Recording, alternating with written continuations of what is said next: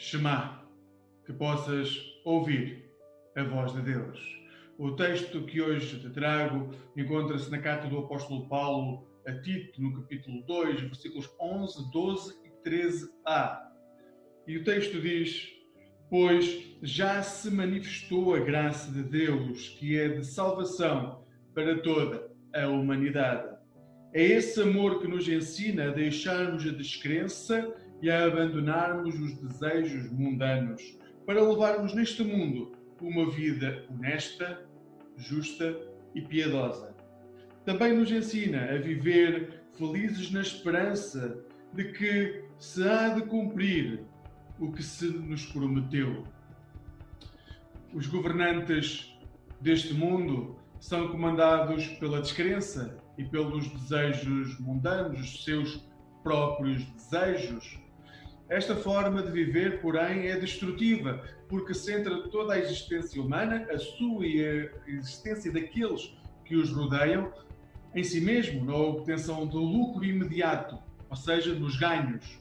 Quando isso acontece, o mérito passa a ser central na vida das pessoas. Ou seja, se nós agimos de forma correta, se nós agimos com mérito, somos recompensados.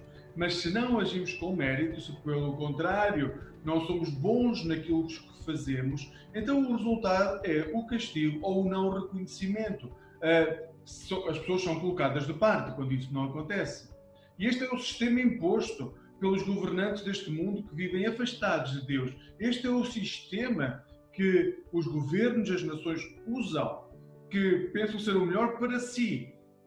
Porém, ao olhar para Jesus, que é o Rei dos Reis, o governante de todos os governantes, ficamos a compreender que Ele é a própria manifestação da graça de Deus e que nele a salvação está dispensada, foi oferecida, está dada a toda a humanidade, àqueles que têm mérito e àqueles que não têm, àqueles que agem de forma correta e àqueles que agem de forma incorreta, àqueles que têm grandes capacidades e àqueles que têm menos capacidades. Jesus, o Rei dos Reis, leva-nos de uma descrença ou naquilo que é a crença no mérito e que nos atola uh, em pensamentos destrutivos para uma vida honesta, justa e piedosa, como diz o texto que acabamos de ler em Tito.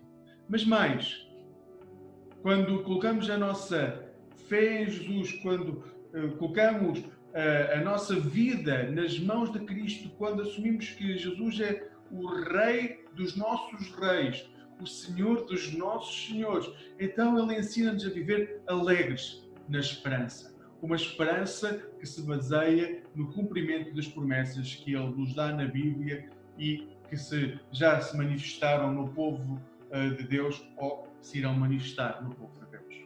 Que hoje possas ver cumprida em ti todas as promessas que encontras na Bíblia que hoje possas sentir o abraço do Deus que te ama, que hoje possas saber que, independentemente dos senhores que tens sobre a tua vida, seja em tua casa, seja no trabalho, seja no país onde vives, independentemente disso, dá o Rei, que é o Rei dos Reis.